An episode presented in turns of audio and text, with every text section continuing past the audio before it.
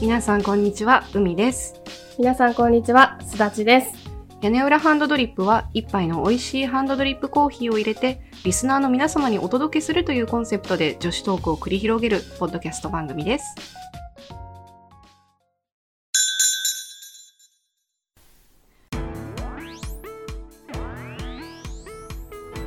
豆ネーム、シカゴコーヒーさん。どうやってたどり着いたのか覚えてませんが、過去回をすべて聞き終えて、集会を重ねております。初めてお便りを差し上げます。シカゴコーヒーです。お二人の声がとても素敵で、内容を聞かないまま流しっぱなしにしていることもあります。それと、オープニングとエンディングは取り憑かれるように聞いています。曲が好みなんです。私はお二人との共通点はないはずなのですが、クリストファー・ノーラン、村上春樹、脳科学といった話題展開はもちろん、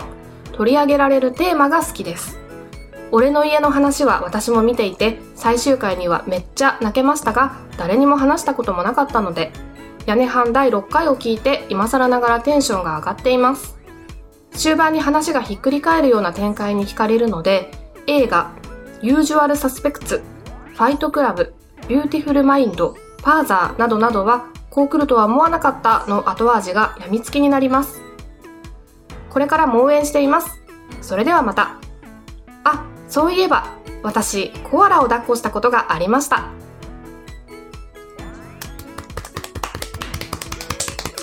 嬉しい嬉しいねありがとうございます。あーシカゴコーヒーさんからのお便りイエーイそう、なんか、嬉しいね。ねしかも全部聞いてくれてね、集会ってあなたあなたもうどうしちゃったの よ。誰誰目線 そう私シカゴコーヒーさんがおすすめしてくださる音楽とか、うんうん映画とか本とかすごい好きで、すごいなんか合ってる合ってるっていうかなんか、ねそうなんかねすごい真似しちゃってるというか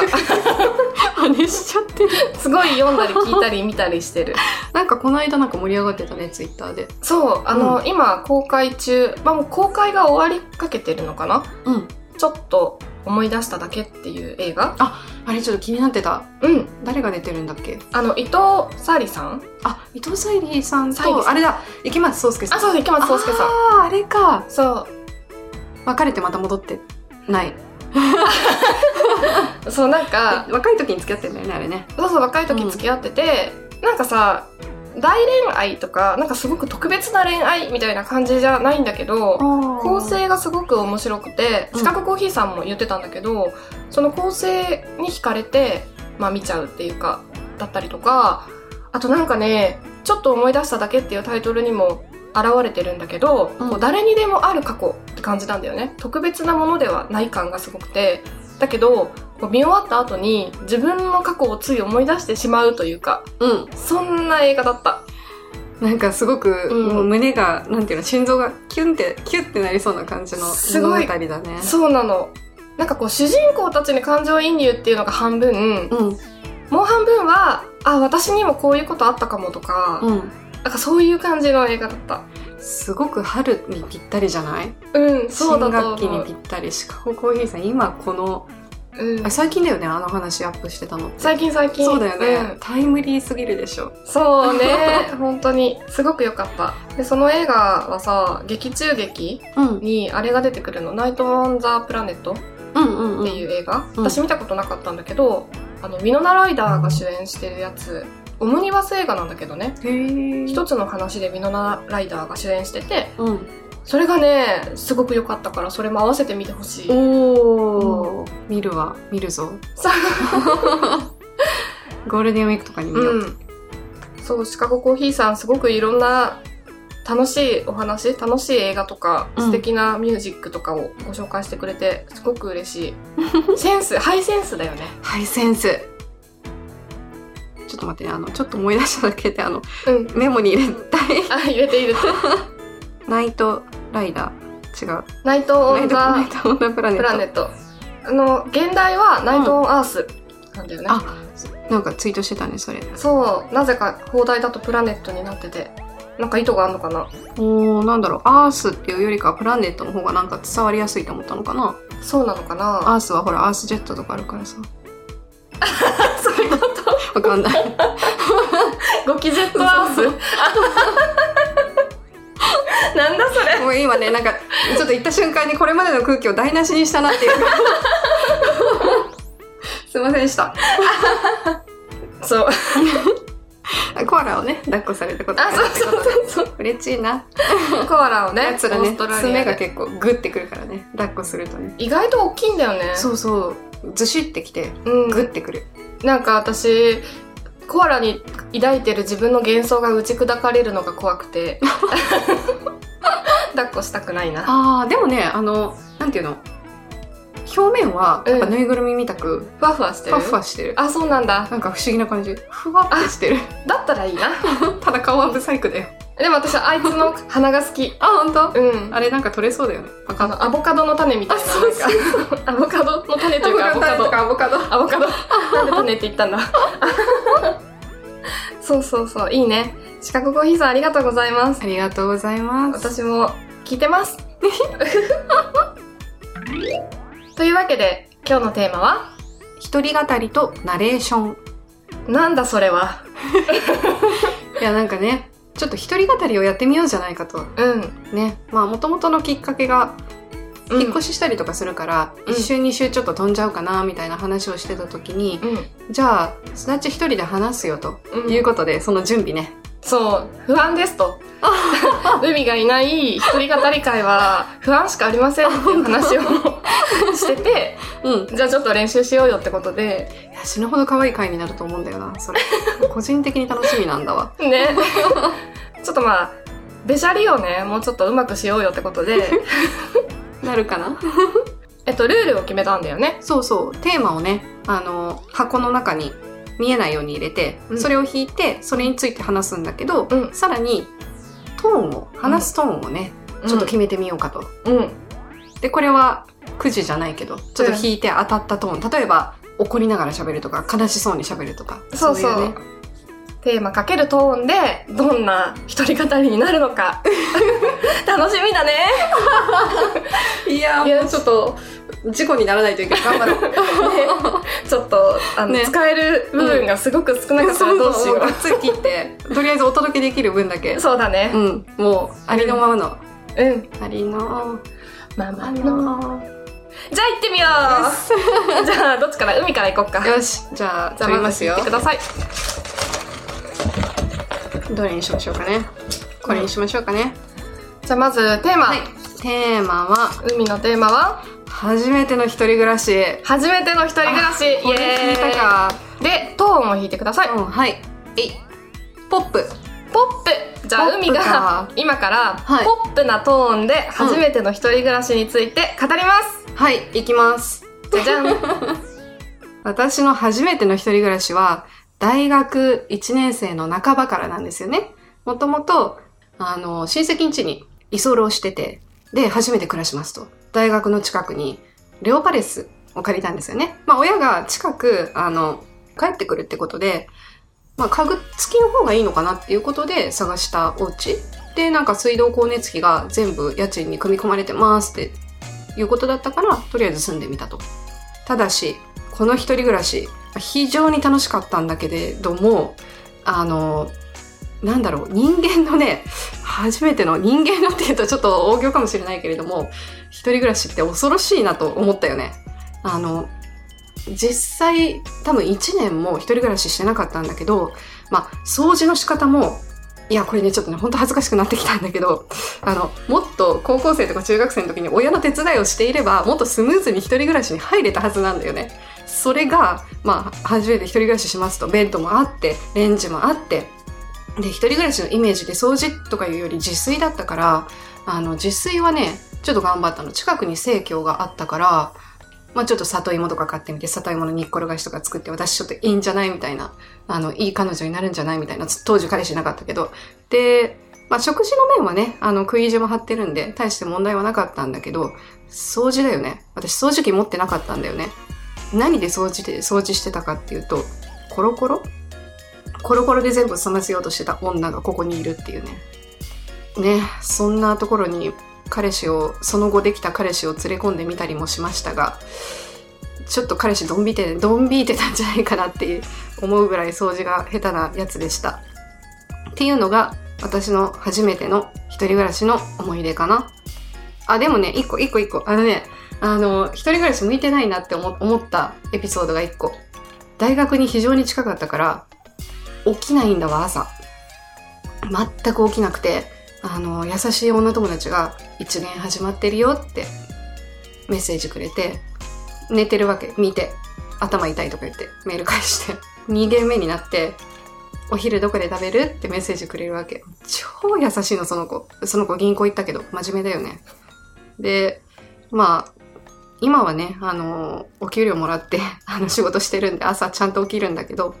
まあ、そんなこんなで、初めての一人暮らしって、いいよね。 最後にポップさが 出た。どうだ、これ聞いてもらえるかな 大丈夫かしら聞いてくれるよ。みんな優しいから。優しいね。でも私が気になったのは、うんうんこれが海のポップってことだよ。あ、そう。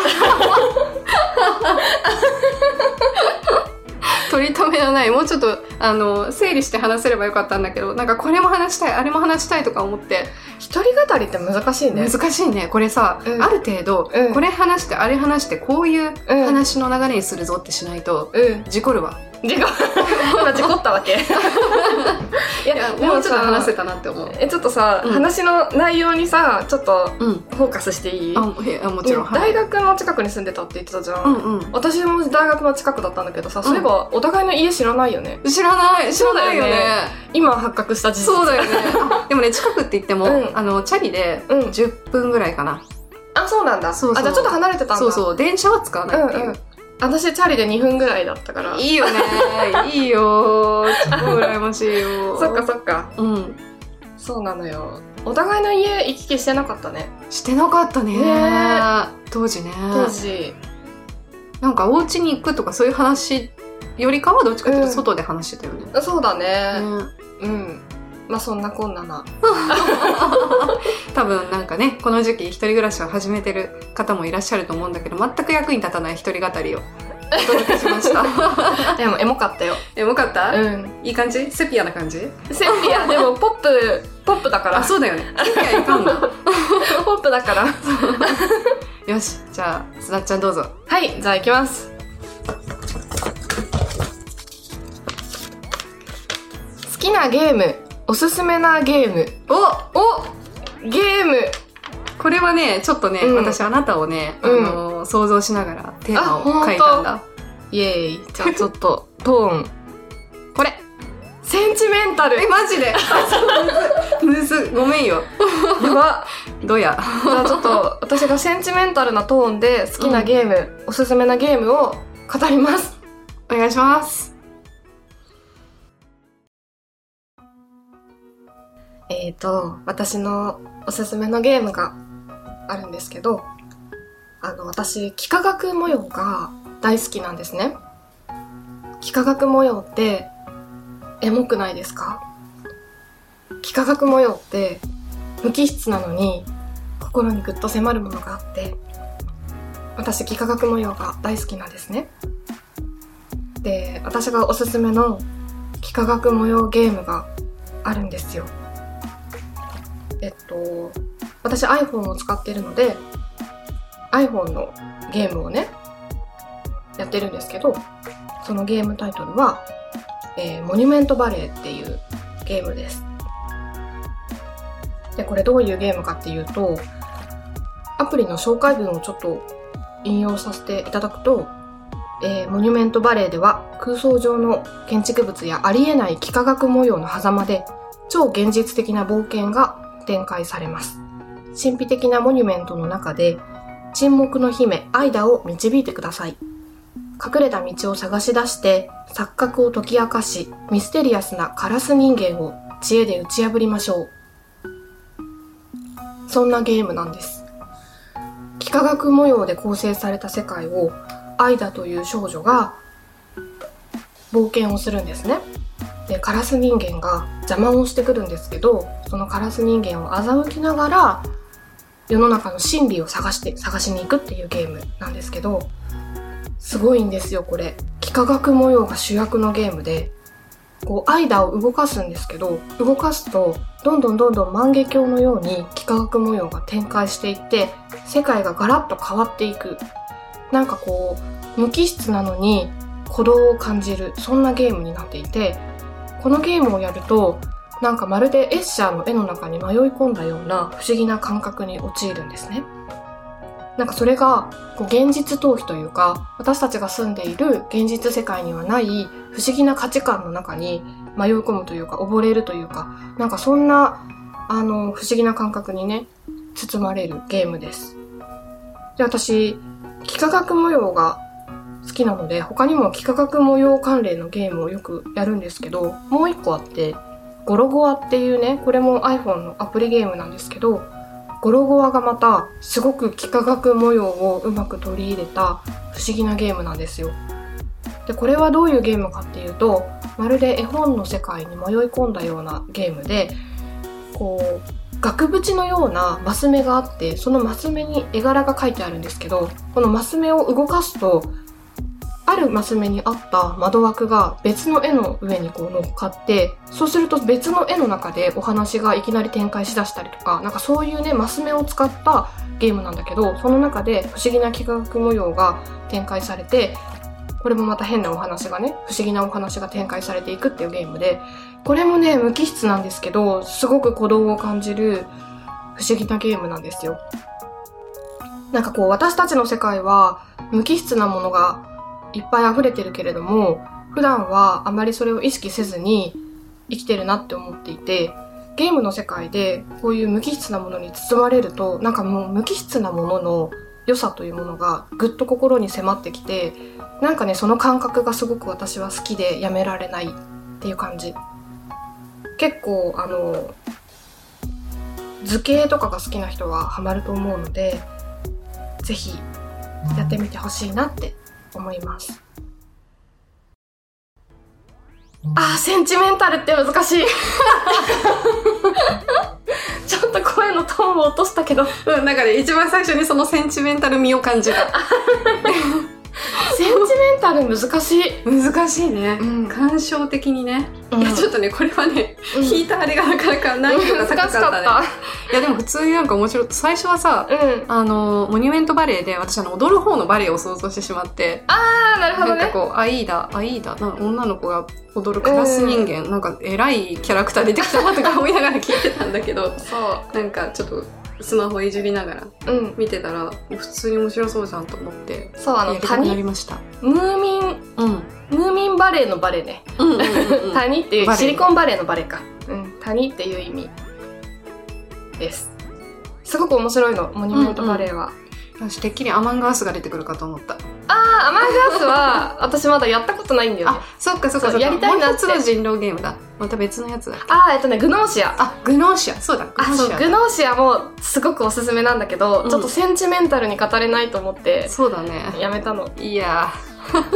それで言うと、グノーシアはめちゃく、めちゃくちゃ激推し。ちーおおょっと本当やってほしい、みんなに。うんうんこれポップだったらグノーシアいけたかグノーシアは、そうね、ポップ、ポップいけるかな難しいななんかトーンって難しいねな。ね どうどう声にうんうんうん表現するか、でもなんか私の中でセンチメンタルはなんかエモいエモさかなと思ってちょっとユーミンを意識してあの 話すといいかなと思ったけど、うん難しいね難しいですねよしじゃあちょっと一個いきましょうねはい次は海ですおなんか大きな紙になりましたよ推しとの理想のデートおいいねーいいねいいこねれは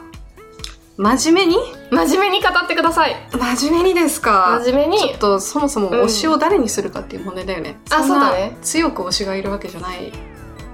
どうしようかな小田切城間宮祥太郎じゃあ海が、うんえー真面目に推しとの理想のデートを語ります、どうぞえー私の推しはですね一番長いこと推してる人は小田切城なんですけれどももうこれはももう不動の第1位。なんでしょうね。あの、髪の毛から、目から、鼻から、口から、造形が全部好き。佇まいも好き。ファッションも好き。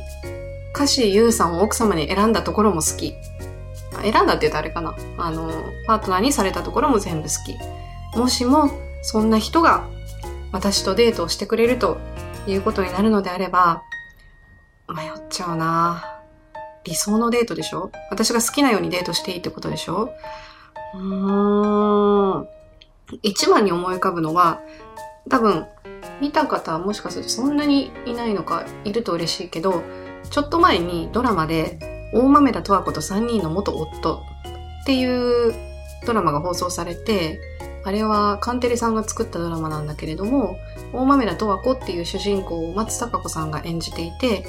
3人の人と結婚して離婚されてっていう主人公なんだけど、で、シングルマザーなんだよね。で、社長もやってる。で、そんな人が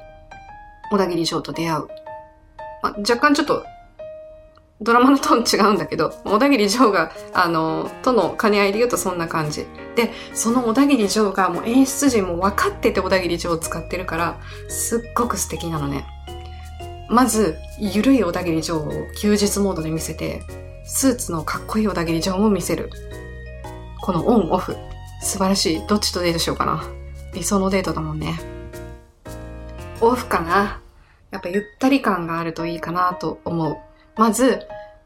もうそもそもね、デートっていうかね、一緒に暮らしたい、一緒に暮らしてる前提で話したいんだけれども、あの、同棲をしてますと。朝、横に小田切城がいる。眠そう。うわーもう髪の毛ワシャワシャしたい。で、朝起きますと。彼が私のためにコーヒーを入れてくれる。そこから朝スタート。私パン焼く。そしたら。焼くっていうか、あの、レンジに入れるだけ。で、朝ごはん食べて、今日天気いいね、暖かいね。春でも秋でもいい。夏とか冬じゃなくって、春か秋がいい。で、どうしようか、ちょっと公園行こっか、とか言って、お着替えして、ちょっと外に散歩しに行って、もう団地なんかに住んでたら最高ですね。そんな感じ。で、えっ、と、公園に行くじゃん。公園に行くまでにカフェに寄って、あの、お昼を買い込んで、ピクニック的なことをする。で、ちょっとお昼寝なんかしたりして、で、お腹も満たされて、睡眠欲も満たされたら、ちょっと街をブラブラしよっかとか言って、本屋さんに行くの。で、本屋さんで好き勝手にいろいろ本見て、この本面白そうだよとか言い合って、で、最後はワイン飲んでご飯食べる。どうこれが私の推しとの理想のデートでございました。めっちゃ真面目に話した。いや、よかったよ。おー、やったよかったよ。嬉しい。なんかさ、あの、なんていうの映画にできそうだなって思った。本当なんかさ、私、ちょっと思い出しただけを見たばかりだから、かなり影響されていて、うん。なんかこういう何の変哲もない日常を描いた映画が今見たいのよ。おー。なんかちょっと今、頭の中うんうんで映像を、小田切城と海が歩いてる映像を 思い描きながら聞いてた。うわ、光栄だわ。ちょっとね、でもね、もし、本当に、うん。一日デート権利券なんてもらった日には、もうね、隣に並べない多 分。貸しグさんとしていただけませんかって いう、なそれをみたいいな。な。なるほどね。やばい、ちょっと、私現実に戻ってくれるかな理想のデートでしょ、うんなんだろう、私もう、なんだろう、喋らないデートがしたいな。あね、なんか。喋らずともお互いの存在をそばに感じて。うんうん。うんうん。なんか今、海が言ったみたいにさ、こう何の変哲もない一日を過ごしたい。うーん逆に幸せだよね。幸せだよ幸せ。なんかさ、雨がストスト降るうん。中、家の中、自分の家で雨がストスト降ってて、うん窓を開けっぱなしにしたまま、コーヒーを入れて本を読むみたい な。エモいそういうデー最ト。高。で、ラジオから、うん。なんか音楽が流れててそのラジオじゃなきゃダメみたいなスマホとかじゃなくてうん。うんなんかそういうデートいいね。いいよねちなみに、あの、私今、小田切城で話したけど、うんあの、彼もいい。彼。岡、岡田将生あ、そう。あ、でも岡山崎だったら、うんちょっとサイコパス味のあるデートもいいか もね。うん。オープンカーとか。ね、 振り回されたい。岡田将生に。そうだね。うん。私ちょっとさ、ドライブ・マイ・カーに影響されまくってるけどさ、うんうんうん岡田将生だったらオープンカーでタバコを吸って、タバコ吸わないけど、タバコを吸って、あの、サンルーフから手出したい。ああれは西島秀俊だったけどうんうんうんうん。あ、でもあの ね、岡田将生は、うんあの、ぜひ、大豆田十和子と3人の元夫の岡田将生を見てほしいし、あ、そっちね。伊藤君 A2E の岡田将生も見てほしい。なるほど。フレー幅全然違うかあ、じゃあ見てみる。ら。ぜひ、あ私の、時間があったらでいいどっちも見た。時間があったらでいい わ。かった。よかったよ。ありがとう。じゃあ行っちゃおうかな。です。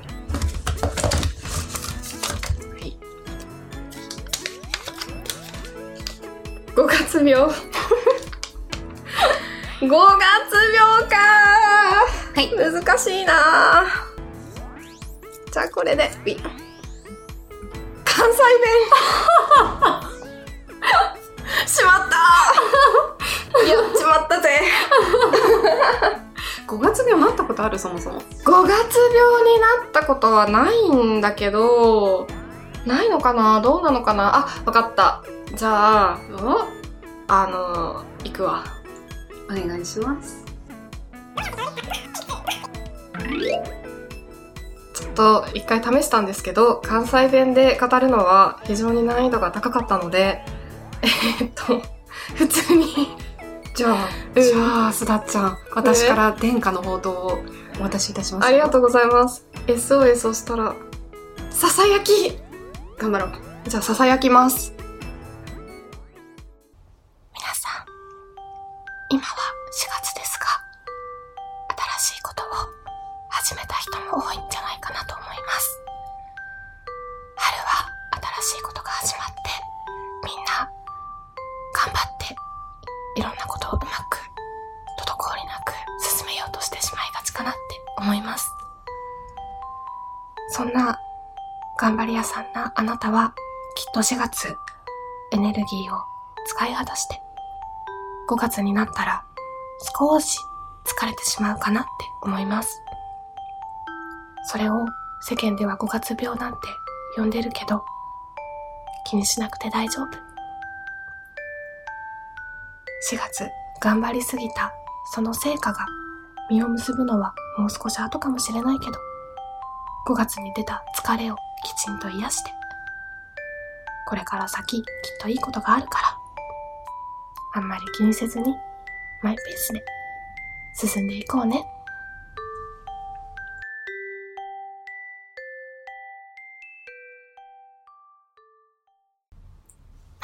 なんか癒されたんだけど、え普通に癒されたんだけど、やだー私も頑張ろうかな。なんか頑張れる気がした。あのね私分かったうん。そもそも一人語りをするスキルが低いにもかかわらず糖分を追加するという 無謀なことをやってしまった報いが来たねでもね、トーンはほら、あの、私の、ほら、 私がいかがでしょうかって、あの、いやいや私もノリノリでいいじゃんいいじゃん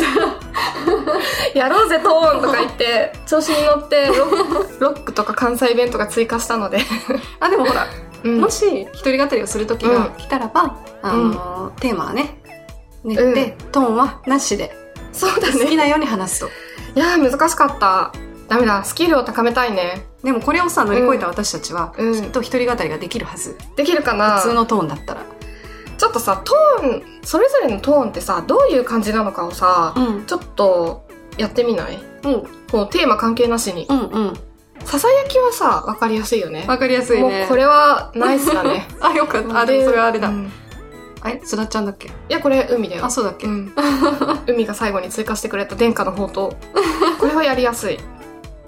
関西弁はね難易度高い関西弁あ普段話し話してないというかわからないもんねうん九州弁になっちゃうわなんかねこってこての、うんもうわざとらしいあ偏偏見に満ちた関西弁になっちゃそううねそうねそういうのを聞いてさ多分関西の方びっくりしちゃうかもしれないねわてわからへんわそれどこです かそれみたいな みたいな感じになっちゃそううだよ ねあーなんとかするさかいみたいな境なの本当にそう関西弁は難しいちょっとさ関西弁講座をさ、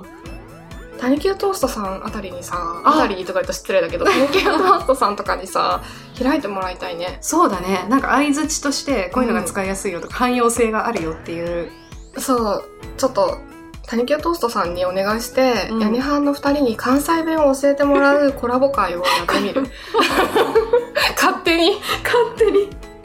ちょっと、ね、関西ね弁講座を関西弁の皆さんに開いてもらう今度。ね。うん。で、センチメンタルはセンチメンタルはちょっとなんか、悲しい感じに話せばいいのかな。センチメンタル、どうやってやってみて。うーん。なんかテーマがあると話しやすいよね。なんだろ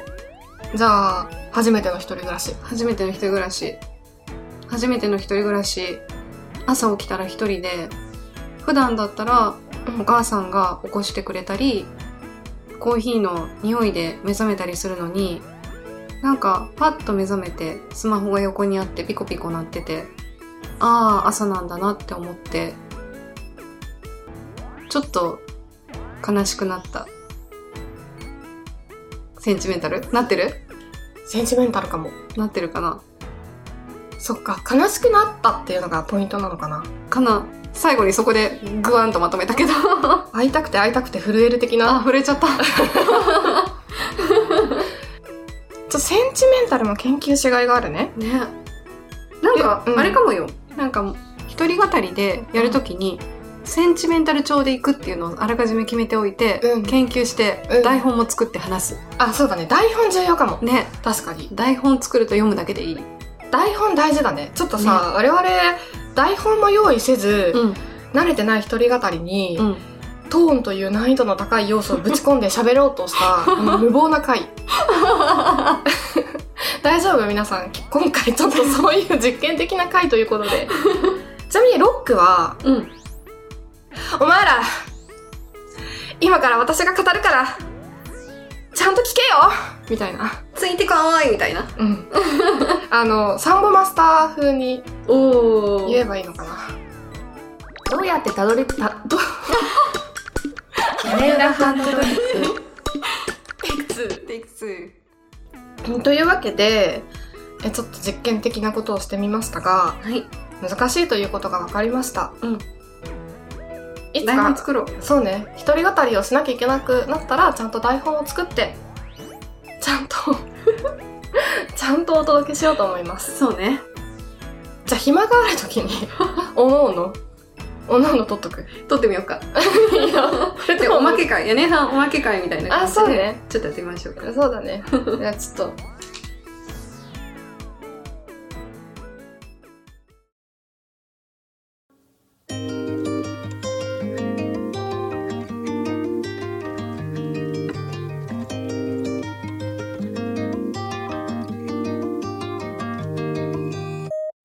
さて、屋根班ではリスナーの皆様からのお便りを募集しています。コーナーの提案や質問や相談も受け付けていますので、よろしくお願いします。フォームのリンクは概要欄に貼ってありますので、アクセスしてみてください。メールアドレスは、屋根班 .coala.gmail.com yanehankoala.gmail.com です。私たちはツイッターもやってるので、ぜひフォローしてください。アカウントは、アットマーク屋根ハアンダーバーコアラ、アットマーク YANEHAN アンダーバー KOALA です。つぶやくときに、ハッシュタグ屋根ハン、カタカナで屋根ハンをつけていただけたら、漏れなく反応しに行きます。よろしくお願いします。ではまた次回。お会いしましょう。きー、また。